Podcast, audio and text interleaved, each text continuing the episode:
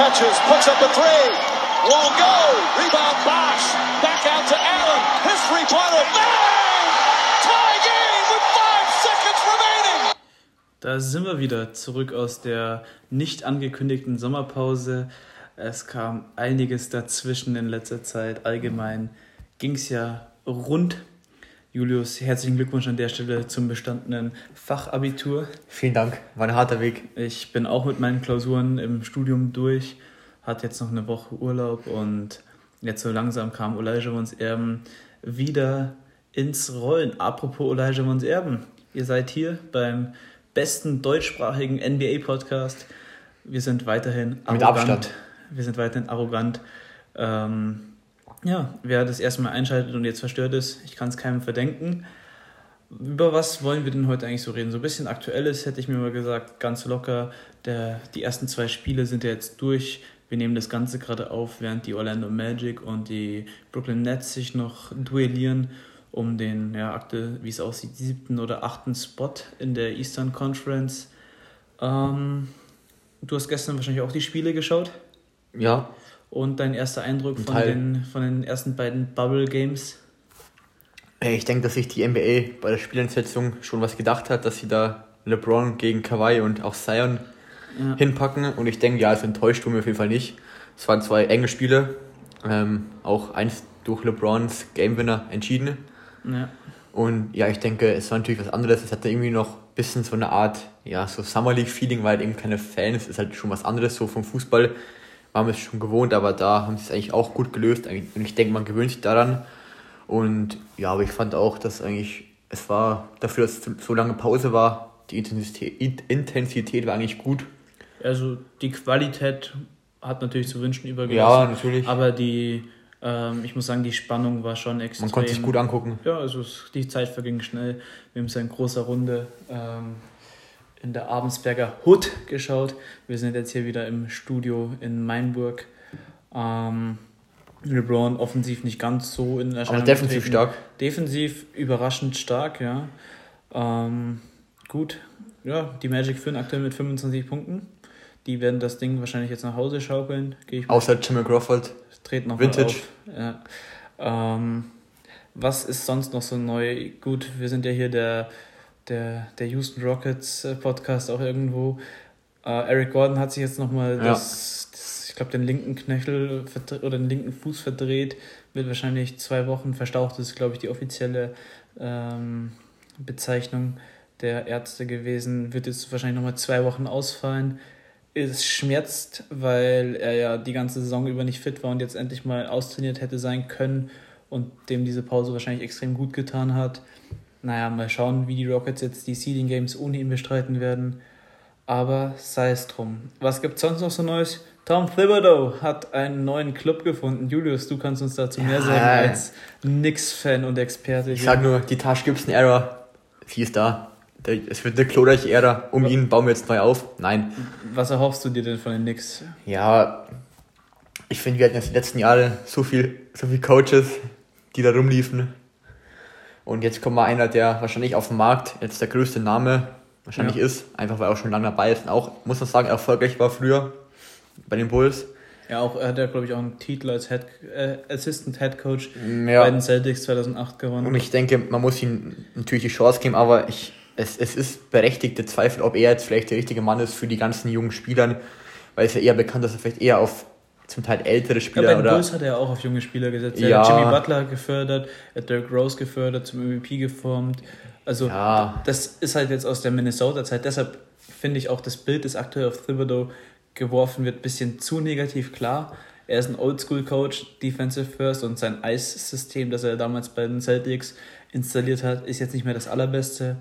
Aber allein auf die Anweisung von ihm, wenn er dann wieder Eis schreit, kann man sich schon freuen. Ja, das Quando Eis heißt dann, Randall, dreh dich, dann packt den Tornado wieder aus. Ja, ja gut.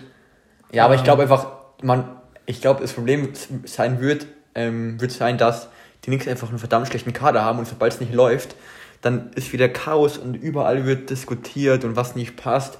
Und ich denke, dass ähm, man muss wirklich die Kader klug zusammenstellen und vielleicht mit weniger Erwartungen wir rangehen und nicht wieder sagen, man will die Playoffs im Osten erreichen, was natürlich nicht in diesen Osten, weil Platz 8 im Osten ist immer möglich, weil da läuft auch nicht so viel Qualität rum, wie man jetzt hier auch bei Orlando gegen Netz, gut, Netz, Netz Sonderfall, aber trotzdem ähm, denke ich, dass man einfach, aber ich finde auch fünf Jahre, gut, die, die da kann glaub, er wenigstens aufbauen.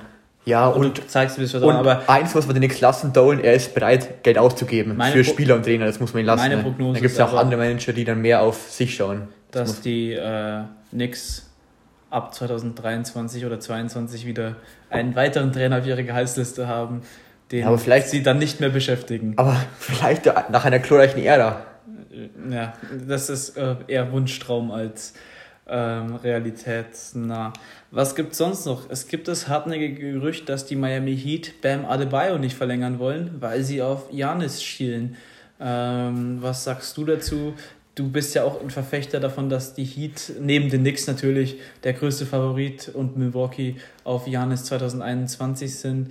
Ist das, ist das auch eher nur so ein. Ist da was dran in dem Gerücht? Ja, ich glaube, wenn wir jetzt kurz über Janis reden, man muss, denke ich, schauen, wie die Saisons, Saisons verlaufen jetzt. Ich glaube nicht mal, ich glaube, der bleibt zu 100%. Ja, ich glaube also ich glaube auch, dass er, ich meine, er ist immer noch so jung, er kann jetzt immer noch einen fetten Vertrag in Milwaukee unterschreiben, ist dann, wenn der ausläuft, glaube ich, 29, 30 dann oder so.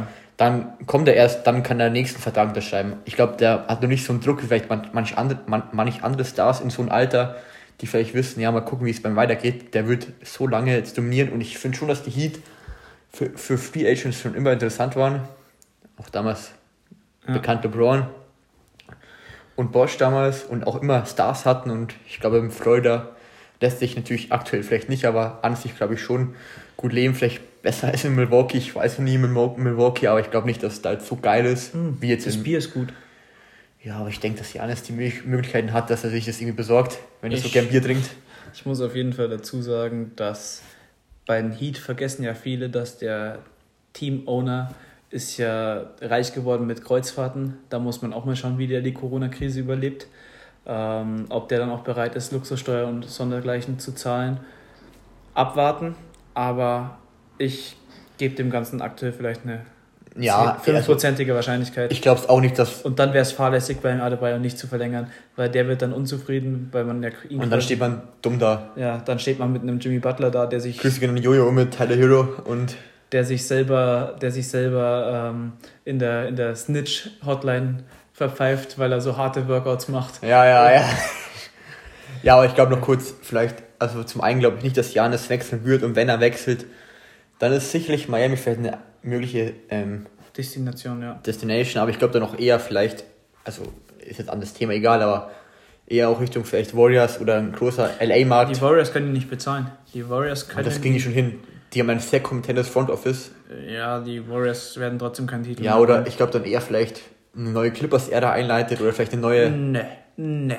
Ja, aber vielleicht hat die, er Bock drauf. Ich, ich weiß nicht. Ja, dann, dann wende ich mich der NBA ab. Ja, ist aber auch möglich, weil die, ja. wenn die gehen sollten, Kawhi George ist Geld da, aber ist wirklich jetzt alles. Gut, dann was gab es noch so Neues? Wir haben Ben Simmons in ungewohnter Rolle gesehen auf Power. Du bist ja großer Gegner, ich bin großer Fürsprecher. Ähm, ich sage ja immer, wir feiern Janis total ab, wie nochmal was. Der ist jetzt wie lange in der Liga? Sechstes Jahr jetzt dann schon? 2014, glaube ich, mit Dennis Schröder. ja, und ich glaube seit vier Jahren wirklich auf ja. einem guten Level. Die ersten zwei Jahre ähm, waren überschaubar. Und bei Ben Simmons, der ist aktuell in seiner dritten Saison. Das vergessen die Leute ja immer wieder. Und hat jetzt auch noch keinen Wurf, aber in diesen ersten paar Spielen hat er doch durchaus angezeigt, gezeigt, dass er mittlerweile bereit ist, Würfe zu nehmen von Downtown. Und ich glaube, er hat auch ein, zwei getroffen. Also ich glaube, einen hat er gemacht, das ging dann auch viral gleich. Im ersten Spiel hat er 50% auf jeden Fall Dreier getroffen. ein von zwei ähm, wahrscheinlich. Ich finde das System ja gut, wer den Podcast schon länger verfolgt, weiß ja, dass ich in jeder Folge Ben Simmons äh, als Big Man fordere, zumindest als Backup Big Man. Ich sehe das Ganze positiv und ich glaube, dass nach wie vor die Sixers das einzige Team sind, das ernsthafte Chancen hätte, die Bugs zu stoppen. Ansonsten da, vom Potenzial her und von ja. der, weil ansonsten hast du nur mit Mismatches im Osten. Da gibt es ja keinen. Die, die Raptors könnten es defensiv aufnehmen, aber wer sollte die offensive Last tragen? Siakam ist noch kein äh, Kawhi Leonard, Kyle Lowry, mal schauen, was der so abreißt in den Playoffs. Deshalb auf dem Papier sind die Sixers das einzige Stopper-Team ja. für, für Janis. Und wenn du dann die rauskegelst mit dem Selbstbewusstsein, kommst du auch in die Finals dann. Je mhm. nachdem, wann sie aufeinandertreffen würden. Also, ich gebe dir recht, dass vom Potenzial her, wenn man so auf dem Papier schaut, dass die Sixers sicherlich das Team sind, was die Bucks ähm, am ersten. Stimmst du mir da nicht zu, wie Johannes? Da stimme, da stimme ich zu, da kann ich nur zustimmen. Das ist wirklich eine enge Kiste auf jeden Fall. ähm, nee, aber, ähm, aber ich glaube das auch nicht. Ich glaube, Janis wird den Osten einfach komplett durchmarschieren. Ich sehe auch die Celtics vielleicht gar nicht so schlecht. Ich sehe die als zweitbestes Team. Mein Hottag, Philadelphia kommt in die Finals. Ja. Und, ja, äh, und Joel Embiid beendet in drei Jahren seine NBA-Karriere, weil er nicht mehr kann. Gut, dann, was gab es noch Neues und auf, Aufsehenserregendes? Die Denver Nuggets haben mit dem größten Lineup aller Zeiten mhm. überrascht.